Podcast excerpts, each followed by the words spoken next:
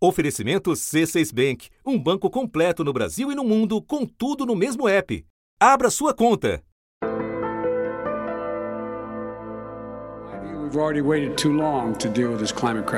O presidente dos Estados Unidos, Joe Biden, apresentou um plano para combater as mudanças climáticas do That includes a summit of world leaders that I'll convene to address this climate crisis on Earth Day this year.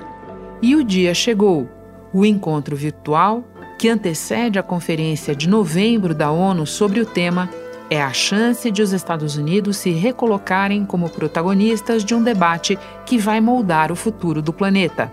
We must lead global response. We know what to do. We've just got to do it. O clima também deverá ser levado em conta em negociações da política externa americana. A partir desta quinta, 40 chefes de Estado e de governo vão expor seus compromissos para conter a aceleração do aquecimento global. Entre eles, o representante do Brasil. O Palácio do Planalto divulgou uma carta do presidente Jair Bolsonaro ao presidente dos Estados Unidos, Joe Biden, prometendo acabar com o desmatamento ilegal no Brasil até 2030. Mas com uma condição. O presidente afirma vejo-me na contingência de salientar, mais uma vez, a necessidade de obter o adequado apoio da comunidade internacional na escala, volume e velocidade compatíveis com a magnitude e a urgência dos desafios a serem enfrentados. Inspira-nos a crença de que o Brasil merece ser justamente remunerado pelos serviços ambientais que seus cidadãos têm prestado ao planeta. Acontece que o mundo funciona de outro jeito. Senadores americanos mandaram uma carta para o presidente Joe Biden manifestando preocupação com a destruição da floresta amazônica. Os Estados Unidos, no entanto, condicionam ajuda financeira ao Brasil a resultados concretos. O enviado para o clima do governo americano, John Kerry, disse que o compromisso de Bolsonaro de eliminar o desmatamento ilegal é importante, mas que os Estados Unidos esperam ações imediatas e engajamento do presidente brasileiro com a população indígena e a sociedade civil para que haja resultados tangíveis. Diante desse cenário, governadores, ambientalistas, organizações da sociedade civil e artistas estão fazendo cobranças.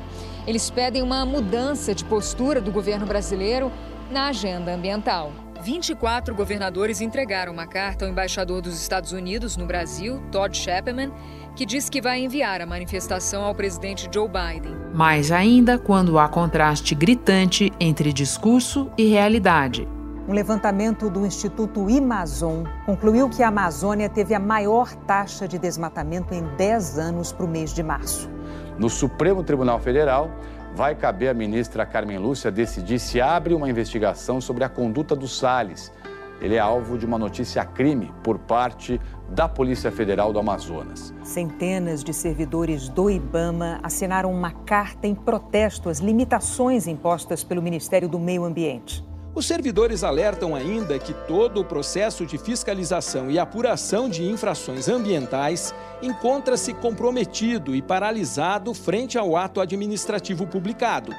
O resultado imediato e inevitável é a potencialização da sensação de impunidade, que é apontada como uma das principais causas do aumento do desmatamento na Amazônia, bem como de outros crimes ambientais no país. Da redação do G1, eu sou Renata Loprete e o assunto hoje é o Brasil na cúpula do clima. Com que passivo ambiental o país chega ao evento e o que precisa ser feito para manter a floresta em pé e voltarmos a participar do debate global. Neste episódio, eu converso com a bióloga e ex-servidora do IBAMA, Isabela Teixeira, ministra do Meio Ambiente entre 2010 e 2016. Antes, falo com o ambientalista Márcio Astrini, secretário executivo do Observatório do Clima. Quinta-feira, 22 de abril. Márcio, é esperado que durante a cúpula alguns líderes apresentem metas mais ambiciosas de redução das emissões de gases do efeito estufa. O presidente Bolsonaro deu uma prévia do que seria a meta dele quando se comprometeu a zerar o desmatamento ilegal até 2030. Lembrando para quem nos ouve que a maior parte das nossas emissões vem do desmatamento.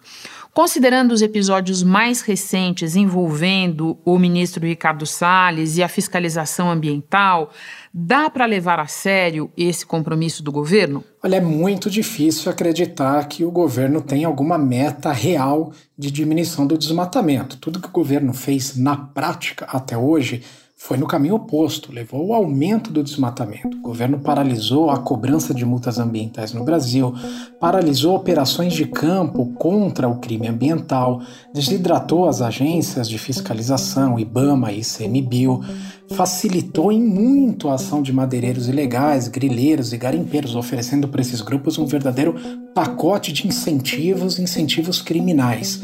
É, nós estamos na era e no governo do passar a boiada. Um esforço nosso aqui, enquanto estamos nesse momento de tranquilidade no aspecto de cobertura de imprensa, porque só fala de Covid, e ir passando a boiada e mudando todo o regramento e simplificando normas. Agora é a hora de unir esforços para dar de baseada a simplificação eh, de regulatório que nós precisamos, em todos os aspectos. É, recentemente, inclusive, o próprio vice-presidente da República é, fez uma publicação no Diário Oficial onde ele prevê que até o fim do governo Bolsonaro o desmatamento na Amazônia vai ser 16% maior do que o desmatamento que existia antes do governo Bolsonaro.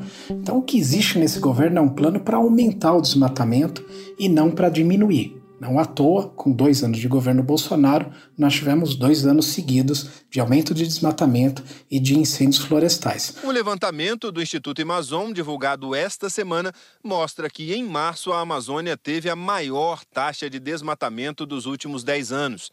Nos primeiros dois anos do governo Bolsonaro, o Brasil também registrou recordes de desmatamento. Além disso, os incêndios florestais se espalharam pelo Brasil e as queimadas são a principal fonte de emissão de gases de efeito estufa no país. É difícil alguém acreditar que de uma hora para outra esse governo vai tomar um outro caminho. À luz disso tudo que você relata, que você nos lembra, que imagem você faz do Brasil chegando nessa cúpula? Olha, o governo Bolsonaro barbarizou o meio ambiente no Brasil durante 28 meses. Ele se transformou num inimigo da Amazônia e do clima. Ele é um exemplo do que não precisamos nessa agenda de combate ao aquecimento global. A Amazônia perdeu 810 quilômetros quadrados de floresta no mês passado. Para se ter uma dimensão do estrago, o tamanho da área devastada é um pouco maior que a cidade de Goiânia. O desmatamento aumentou 216% em relação a março de 2020. A devastação atingiu principalmente os estados do Pará, Mato Grosso e Amazonas. A maior parte da floresta que veio abaixo estava em propriedades privadas ou em estágio de posse. Assentamentos e unidades de conservação também perderam mata nativa. Não vai ser numa carta ou num discurso de três minutos que o governo vai reverter essa realidade. É, a gente precisa lembrar que os problemas não são só internos no Brasil, mas o governo Bolsonaro parece ter aproveitado todos os momentos disponíveis nessa agenda para envergonhar e diminuir a imagem do Brasil mundo afora. Ele chegou a bater boca com a ativista Greta Thunberg, ofendeu presidentes de outros países, Angela Merkel na Alemanha, Macron na França, o próprio presidente Biden, quando era ainda candidato, foi ofendido é, pelo presidente Bolsonaro. Há pouco aí um grande candidato à chefia de Estado dizer que se eu não apagar o fogo da Amazônia, levanta barreiras comerciais contra o Brasil? E como é que nós podemos fazer frente a tudo isso? Apenas a diplomacia não dá, né, Ernesto? Que quando acaba a saliva, tem que ter pólvora.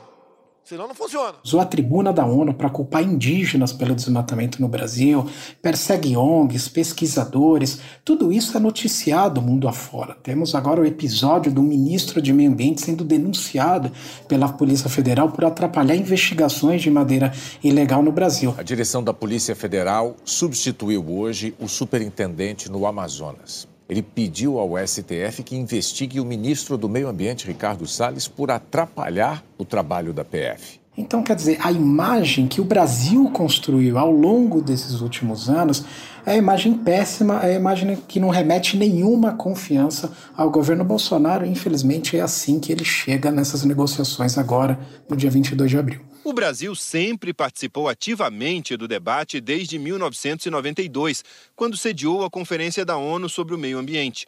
Mas desde o início do governo Bolsonaro vem recebendo críticas de outros países, especialmente os europeus, que ainda não fecharam acordo com o Mercosul por causa da postura brasileira frente ao meio ambiente. E não só no cenário internacional. Enquanto Bolsonaro negociava com o governo americano, nós tivemos aqui no Brasil governadores, parlamentares, indígenas, artistas, ambientalistas, quilombolas, seringueiros todo o restante do país estava enviando cartas, mensagens para o governo americano, dizendo que não era para o governo americano confiar no presidente do seu próprio país.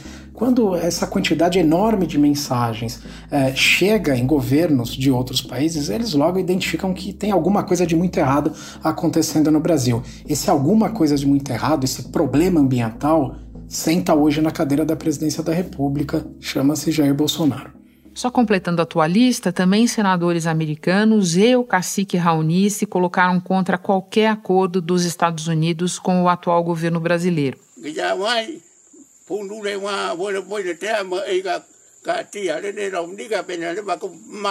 Você relacionou também o que de mais importante aconteceu nesses 28 meses. Se você tivesse que eleger uma coisa a mais importante para explicar tamanha desconfiança, qual seria? Eu mencionaria o desmonte completo da capacidade do Estado brasileiro de atuar contra o crime ambiental. Quase que diariamente tiveram medidas do governo que enfraqueceram órgãos como o IBAMA, como o ICMBio, é, o próprio ministro Salles agora brigando contra a Polícia Federal em praça pública. Nós tivemos é, a ida do Exército para a Amazônia de uma forma totalmente despreparada, sem efetividade nenhuma. Então, os criminosos ambientais que estão hoje no campo, que estão operando na ilegalidade, eles não estão sendo incomodados. Na carta aberta ao presidente do IBAMA, mais de 400 servidores criticam a instrução normativa conjunta do Ministério do Meio Ambiente, IBAMA e ICMBio, emitida na semana passada. São regras que, na visão de fiscais e especialistas, dificultam a investigação das infrações ambientais. Na prática, o auto de infração aplicado por um fiscal em campo terá que ser avaliado por um superior hierárquico, antes de virar um processo administrativo ou se tornar uma multa. Pode desenvolver um pouco mais essa ideia que você nos traz, que é a do Exército indo para a Amazônia de maneira despreparada? O Exército é extremamente importante em ações de combate ao desmatamento, assim como as polícias militares locais. É, existem muitas ações, por exemplo, que são articuladas pelo IBAMA, aonde o Exército e as polícias militares entram como força auxiliar dessa grande inteligência que essas agências como IBAMA e ICMBio, tem no combate ao crime ambiental. O que o governo fez foi retirar o IBAMA, retirar o ICMBio da linha de frente e deixar apenas essa força bruta ocupando a região e funcionando apenas como um biombo para dizer que o governo está fazendo alguma coisa. Não funcionou. O exército, enquanto teve na Amazônia, o desmatamento continuou subindo, os incêndios criminosos continuaram subindo. O Amazon também constatou uma tendência de aumento do desmatamento, considerando as taxas acumuladas dos últimos oito meses. Entre agosto do ano passado e março deste ano, a destruição da floresta amazônica foi 59% maior que no período anterior. É, o exército é muito importante, as polícias são muito importantes, mas desde que elas sejam usadas com inteligência e estratégia, não foi o caso do que aconteceu. O Ibama foi sucateado e essas forças, esses aparatos auxiliares acabaram não dando certo. Numa entrevista recente ao jornal o Estado de São Paulo, o Ricardo Salles fez lá uma conta de padaria e disse que consegue diminuir o desmatamento em 40% em 12 meses se receber um bilhão dos Estados Unidos. Sem esse dinheiro, segundo ele, não dá para se comprometer com percentuais. Mas nós sabemos, Márcio, por exemplo, que o Ibama deixou de usar quase 50 milhões de reais destinados ao combate ao desmatamento ilegal, recursos liberados pelo Fundo Amazônia em 2018. Então eu te pergunto, é falta de dinheiro o problema? Dinheiro não é um problema para combater crime ambiental e combater o desmatamento no Brasil. Dinheiro a gente tem. Existe hoje 3 bilhões de reais parados no Fundo Amazônia, prontos para uso, que poderiam estar sendo agora utilizados é, para diminuir a, a, destruição da floresta da Amazônia no Brasil. Bom, mas se o Brasil tem dinheiro no Fundo da Amazônia, 3 bilhões de reais, a pergunta que fica é: por que o Brasil está pedindo dinheiro para outros países mundo afora? A resposta é simples. É, esse dinheiro que tem depositado no Brasil tem regras de uso, a regra é combate ao desmatamento, coisa que o governo não quer. As intenções do governo são outras. Desde o começo do seu mandato, o Ricardo Salles tem uma obsessão que é controlar o IBAMA, controlar a dinâmica de fiscalização ambiental no Brasil. Então o ministro está pedindo dinheiro lá fora, que é para montar uma polícia paralela, uma espécie de milícia oficial que fique no lugar do IBAMA, aonde ele possa controlar quem vai ser fiscalizado, quando, onde, de que forma e a que tempo. O que o governo quer e o que o ministro quer é exatamente isso: o controle sobre o aparato de polícia do Estado brasileiro. Isso é extremamente perigoso, não pode acontecer e o que a gente está alertando os países, principalmente os Estados Unidos, é para que não enviem dinheiro para o governo brasileiro para esse tipo de situação ser criada. Esse discurso é, que o Salles usa e usa há muito tempo é um discurso de sequestrador de floresta aqui está a Amazônia, para que ela continue viva, vocês precisam me pagar. Se vocês não me pagarem, então eu não sei o que vai acontecer na floresta e também serve para o ministro terceirizar responsabilidades. É do que vive esse governo fazer chantagem, terceirizar as responsabilidades. No cenário internacional, isso nunca funcionou e não vai funcionar agora. O Brasil, inclusive, tem momentos anteriores de redução drástica do desmatamento. Entre 2004 e 2012, o desmatamento caiu na Amazônia em cerca de 80%. Isso foi com esforços próprios, esforços do próprio país. É, seria possível repetir isso agora, mas o governo não tem nenhum compromisso com essa agenda. Márcio, considerando a importância da Amazônia para a segurança climática do mundo, você vê sentido em alguma compensação financeira para o Brasil? Isso deveria ser discutido ou é uma discussão totalmente fora de lugar? O Brasil pode receber compensação pelos seus esforços de redução de desmatamento, já recebeu compensações anteriormente, como é o caso do Fundo Amazônia, foram bilhões de reais transferidos para esse fundo e que ajudaram em muito o Brasil a combater o desmatamento. Só que nesse momento o desmatamento está subindo. E como o desmatamento está subindo, e está subindo porque o governo federal não tem compromisso com o combate ao desmatamento, ninguém vai enviar dinheiro para o Brasil, porque os outros países enviariam para cá um dinheiro para ser gasto com um governo cuja agenda é de destruição do meio ambiente e não de proteção ambiental. Márcio, eu agora vou conversar com a ex-ministra Isabela Teixeira, mas antes quero te agradecer pelas informações, pela conversa. Bom trabalho para você. Obrigado, Renata. Para mim foi um prazer. Bom trabalho.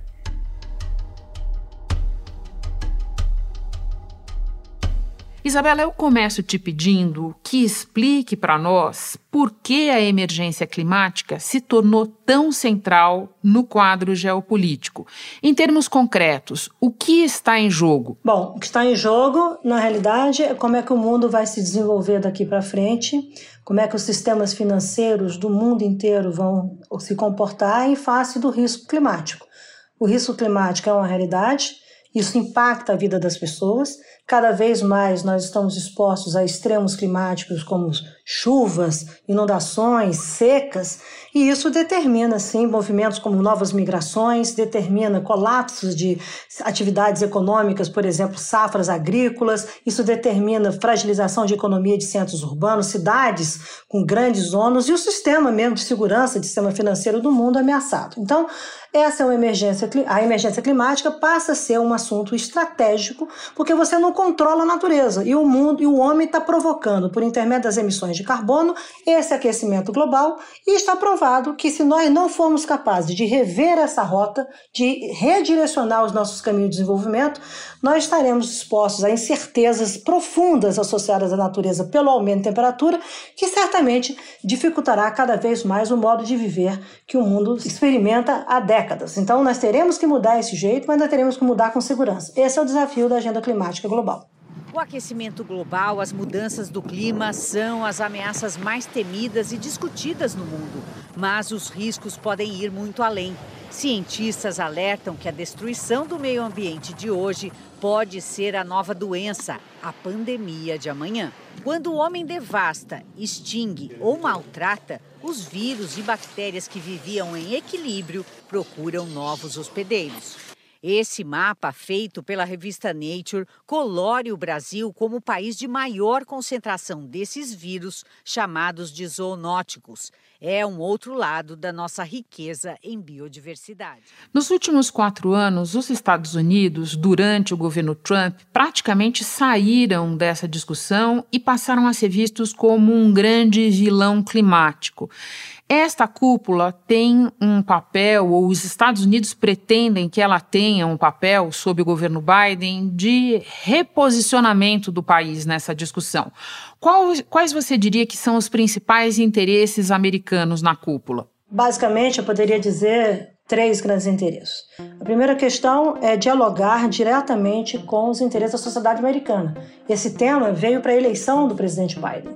Tá? A disputa entre o presidente Biden e o presidente Trump teve a questão climática, a questão da justiça climática, a questão da mudança climática no mundo como um assunto importante, um assunto estratégico. Nessa cúpula ele deverá apresentar a sua chamada NDC, que é um instrumento por intermédio do qual, no Acordo de Paris, os países expressam os interesses de suas sociedades em torno do enfrentamento às mudanças climáticas. Segundo aspecto, como você mencionou anteriormente, é um tema geopolítico, é um tema da, da, ordem internacional, é um tema do sistema multilateral, do sistema Nações Unidas.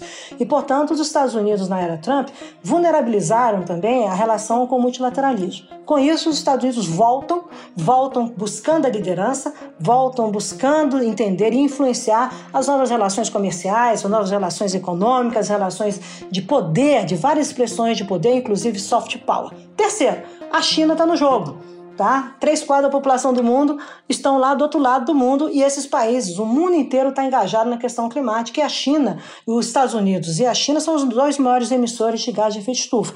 Então, ele vem para mostrar como é que ele retoma, ele vem para buscar liderança, novas parcerias com os europeus, com os britânicos, com os africanos, com os sul-americanos, com os latino-americanos, mostrando a presença dos Estados Unidos, espero eu, numa nova direção, numa ambição realmente representativa das suas emissões no passado e no presente, mas também dessa ambição de querer, de fato, entregar um mundo neutro de carbono, de descarbonização em 2050. Você escreveu um artigo recente para o jornal Valor Econômico, no qual você diz que a senha da entrada do Brasil nesse diálogo climático, e eu vou repetir as tuas palavras, muito mais do que conter retrocessos ou vender soluções antigas para problemas arquitetados e ressuscitados. Você pode desenvolver essa ideia para nós? O que é que deveria ser feito para o Brasil voltar a estar no centro dessa discussão? Duas questões essenciais. O Brasil tem que conter os retrocessos, e conter os retrocessos significa acabar com o desmatamento da Amazônia. Mas essa é uma agenda de passado, tá, Renata? Essa é uma agenda que o Brasil tem meios, instrumentos, sabe fazer, tá? Já provou que pode fazer, é, já provou que lidera o país, o mundo com essa questão. Então, o Brasil tem que voltar a acabar a conter o desmatamento e, de fato, encerrar o desmatamento legal e o desmatamento legal. Não há necessidade de você desmatar a Amazônia para qualquer coisa. Bom, Brasil para de desmatar. Ao mesmo tempo, o Brasil tem que ir para o futuro. E ir para o futuro significa ter uma agenda climática. Como é que você dialoga com suas ambições de desenvolvimento, seus interesses de desenvolvimento no mundo de baixo carbono? E o Brasil tem que ter essa visão, o Brasil tem que ter essa estratégia, o Brasil tem que dizer o que, que ele quer da agricultura, o que, que ele quer da infraestrutura, o que, que ele quer da energia, como é que ele vai ser competitivo. Por quê? No mundo de 2050, se, todo, se a maior parte dos países do mundo for neutro, Imagina, qual é a vantagem competitiva do Brasil? Então, o Brasil precisa ter vontade política em clima, que é conter desmatamento, e precisa ter vontade econômica para desenhar, sim, seus novos caminhos de desenvolvimento, entendendo esse realinhamento com a contemporaneidade. O mundo busca uma nova fotografia, uma fotografia de baixo carbono. O Brasil tem que estar nessa foto. Hoje nós estamos fazendo um Photoshop do passado, muito mal feito, reeditando o, reeditando o desmatamento e tirando o passado bom da agenda. Então, isso não tem sentido. A gente não tem que ser mendigo nisso aí, né? Vamos colocar a coisa muito clara. Né? Nós temos as nossas responsabilidades, o... então a gente tem que fazer a nossa parte dentro aí do Acordo de Paris. Isabela, dá quase uma aflição ouvir você dizendo, na verdade, nos lembrando de que acabar com o desmatamento é uma agenda do passado, porque a gente sabe na prática o quão distante a gente está de vencer essa agenda mesmo. E daí eu lembro de uma outra frase tua que eu gosto muito, que é quando você diz que a Amazônia coloca a gente no mundo e tira a gente no, do mundo, mas não é maior do que o Brasil. Você pode explicar isso, por favor? Posso, claro. O mundo tem três grandes florestas tropicais: a bacia do Mekong, tá, lá na Ásia, no Vietnã, aqui na Indonésia, a bacia do Congo e a bacia amazônica. A floresta amazônica ela tem uma grande importância para a segurança climática. Tá? Não só beneficia o Brasil com os rios voadores, com a questão dos estoques de carbono, mas ela regula, de fato, a segurança climática do mundo. A ciência está dizendo isso. O que, que o Brasil está fazendo? O Brasil está jogando isso fora para o crime. Por isso que eu falo com a agenda de passado. Isso é um imper... Combater o desmatamento no Brasil, Renata, é um imperativo legal, moral, ético. Tá? Ninguém tem que. Ninguém deve nada ao Brasil para o Brasil cumprir a lei. Tá? Agora, se a gente quer uma floresta em pé e vamos restaurar áreas degradadas, como está lá no nosso primeiro compromisso de Paris, e o Brasil tem uma função, a floresta amazônica tem uma função global de segurança climática, qual é o nosso, quais são os nossos projetos para o desenvolvimento? Como é que nós queremos desenvolver com a floresta em pé? Como é que nós queremos resolver as desigualdades sociais da Amazônia e do Brasil? Nós precisamos de alianças, precisamos de investimentos. Então, eu não condiciono, eu crio condições, na realidade, eu arranjo, eu, eu chamo uma visão de um mundo que eu convenço o povo a estar comigo. Sejam meus aliados para que eu possa ter um desenvolvimento mais justo e que eu possa preservar a floresta. Por isso, a Amazônia nos coloca do mundo, a Amazônia nos tira do mundo. Se eu continuar desmatando, matando, eu saio do mundo. Se eu continuar, se eu colocar a floresta em pé, se eu tiver uma visão clara, eu sou um líder mundial em agenda climática. A certeza disso, eu ainda promovo o desenvolvimento regional da região mais importante do ponto de vista global do Brasil, que tem os menores IDHs, a melhor participação do PIB brasileiro. A pegada de carbono do habitante de Roraima é seis vezes maior do que a pegada de carbono do australiano. Ele tem as mesmas condições de desenvolvimento e qualidade de vida que o australiano? Não, né? Então, teremos também uma desigualdade de carbono por conta do desmatamento na Amazônia, isso é impensável num país ainda tão injusto que precisa corrigir seu rumo para o futuro. E para terminar, eu quero voltar para aquela agenda do futuro de que você falava um pouco antes. Dá para imaginar o atual governo sendo capaz de contribuir para a luta contra a crise climática nos termos que você coloca? E se você não imagina, qual é a saída para o país? Bom, eu imagino não o governo, imagino o Estado brasileiro. Como eu digo que a Amazônia é, não é maior que o Brasil, o Brasil também é muito maior do que isso está representado no governo. O movimento subnacional, por exemplo, dos governadores, o movimento da sociedade civil, dos empresários, da ciência, todo mundo pedindo mais ambição, isso mostra um Brasil que não tem alinhamento com o que o atual governo brasileiro afirma e reafirma. Então, acho que nós temos que abrir espaços políticos. O próprio Congresso Nacional, ainda muito fragmentado, reage em relação a isso. E nós temos que abrir espaços políticos aqui e lá fora para mostrar que, que país é esse que a gente pode fazer com baixo carbono. Eu sou uma pessoa otimista por natureza, tá, Renata? Mas eu tenho um pragmatismo político absoluto. É por isso que eu te disse: o Brasil, para que este governo tenha alguma credibilidade tá? Porque o desmatamento da Amazônia, ele, ele é a ponta do iceberg e ele afeta a credibilidade do país como um todo, não é só da Amazônia, não é só do governo ABC. Todo mundo está envolvido nisso. Então, ainda se juntou com a crise da Covid, aí que piorou tudo. O Brasil na mira aqui de Washington como nenhum outro país na área ambiental. 15 senadores do alto escalão do Partido Democrata, incluindo o presidente da Comissão de Relações Exteriores do Senado, Bob Menendez, também ex, os ex-candidatos à presidência, Bernie Sanders e Elizabeth Warren, assinaram essa carta. Os senadores criticaram o histórico ambiental do presidente Jair Bolsonaro. Então, na realidade, é, este governo eu não vejo com credibilidade, ele terá que oferecer uma nova agenda, por isso que eu citei no início, novos compromissos para ele que possa construir minimamente um alicerce que permita ao mundo, de fato, voltar a olhar para o Brasil. O Brasil saiu de moda, tá? O Brasil hoje é visto com muita distância. Nós temos que ter uma política de aproximação e só vamos, na minha opinião, afirmar esse novo caminho de maneira sólida com outro governo realmente comprometido com a democracia desse país. Isabela, muito obrigada por compartilhar o teu conhecimento conosco. Bom trabalho para você. Muito obrigada e sucesso. Vamos lá, vamos em frente.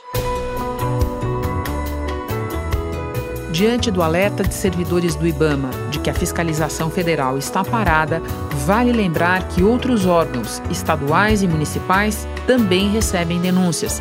Dá para fazê-las pelo telefone 190 da PM. No caso de incêndios florestais e queimadas, também é possível denunciar a Defesa Civil pelo número 199 ou ao Corpo de Bombeiros pelo 193.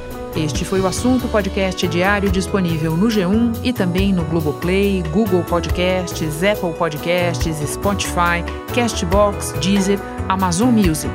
Nas plataformas digitais de áudio dá para seguir a gente e assim não perder nenhum episódio. Eu sou Renata Loprete e fico por aqui. Até o próximo assunto.